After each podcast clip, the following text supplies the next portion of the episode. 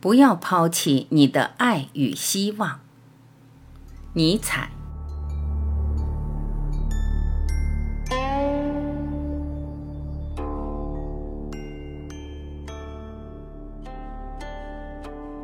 查斯图斯特拉发现有一个青年在躲避着他。一天晚上，当他独自从那个名叫花斑牛的城市边的群山中走过的时候，瞧啊，他发现这个青年倚靠着一棵树坐着，用疲倦的眼神凝视着山谷。查斯图斯特拉抓住那个青年倚靠的那棵树，如是说道。如果我想要用我的双手去摇动这棵树，我是不可能做到的。但是为我们所不见的风，却可以随心所欲地折磨它、弯曲它。我们同样也遭到这看不见的双手的无情扭曲与摧残。这个青年突然惊慌失措地站起身来说：“我听到了查拉图斯特拉的声音，我刚才还想到了他。”查拉图斯特拉回答道：“你为什么要因此而害怕呢？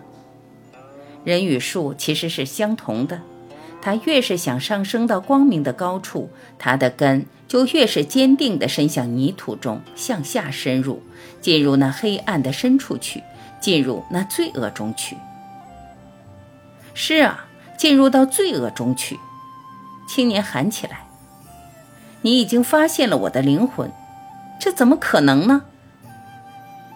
查拉图斯特拉笑着回答道：“很多灵魂，人们永远也发现不了，除非人们先将它们发明出来。”是啊，进入罪恶中去。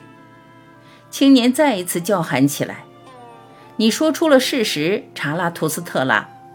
自从我上升到高处以来，便不再信任自己，也没有人再信任我了。可这是什么原因呢？”我改变得太快，我的今天驳斥了我的昨天。我在攀岩的时候，常常会跳过一些台阶，然后所有的台阶都没有因此而原谅我。在高处的时候，我总是发现自己孤身一人，没有人对我说话，孤独的寒霜令我全身打颤。我究竟来这高处做什么呢？我为自己的攀登与踉跄感到多么羞愧！我是如何嘲弄我自己沉重的喘息？我是多么憎恨那飞行者，在那高处，我是多么疲倦。说到这里，青年沉默了。查拉图斯特拉打量着站立在他们旁边的那棵树，如是说：“这棵树孤独地生长在这里的山中，它生长得如此之高，甚至超越了人类与动物。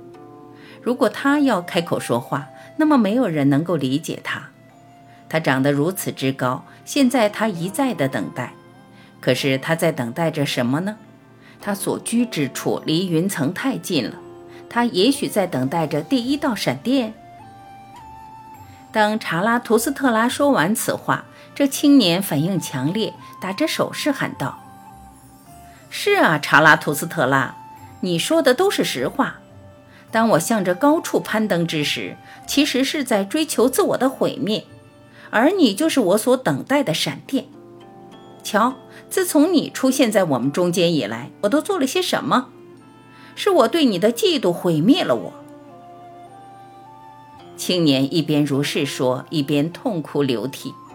然而，查拉图斯特拉用手臂搂住他，领着他一同走开了。他们一起走了一会儿。查拉图斯特拉开始说道：“这使我很痛心。你的眼神比你的语言更好地表达了你所有的危险，因为你还不自由，所以你仍在追寻着自由。你的追求使你过于清醒，彻夜难以入眠。你想要到达那自由的高处，你的灵魂渴望着星辰，但是甚至你那糟糕的本能也在渴望着自由。”你的野狗想要自由。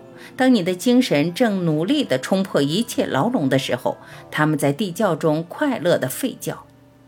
在我看来，你仍然是一个为自己虚构出自由的囚犯。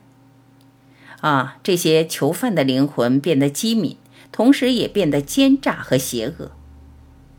精神上的自由者仍有必要净化自己，他的身上仍然存在着很多禁锢和污垢，他的眼神仍然需要变得更为纯净。是的，我了解你的危险，但是我用我的爱与希望恳请你，不要抛弃你的爱与希望。你仍然感觉自己很高贵，而其他对你心怀怨恨或是向你投来恶意的目光的人，也仍然觉得你很高贵。因为你要知道这一点，那就是高贵的人会成为任何一个人的障碍物，甚至对于一个好人来说，高贵的人也是障碍物。即使好人们把他称之为好人，他们也总是极力想排挤他。高贵的人想要创造一种新事物，以一种新美德；好人需要旧事物，需要旧事物始终得到妥善的保留。高贵之人的危险，并不在于他会变成好人，而在于他会变成一个狂妄之徒，一个冷嘲热讽者，或者一个破坏者。啊，我曾了解一切丧失了最高希望的高贵的人，而此时他们诋毁一切崇高的希望，于是他们毫无羞耻地及时行乐，得过且过。精神只不过是骄奢淫逸。他们如是说。此时，他们折断了精神的双翼。现在，他们四处爬行，将他们所啃噬之处弄得一片狼藉。从前，他们想成为英雄，现在却仅仅是纵欲者。对于他们来说，英雄是一种折磨与恐惧。但是我用我的爱与希望恳求你，不要抛弃你灵魂中的英雄，维护你那神圣的最高的希望吧。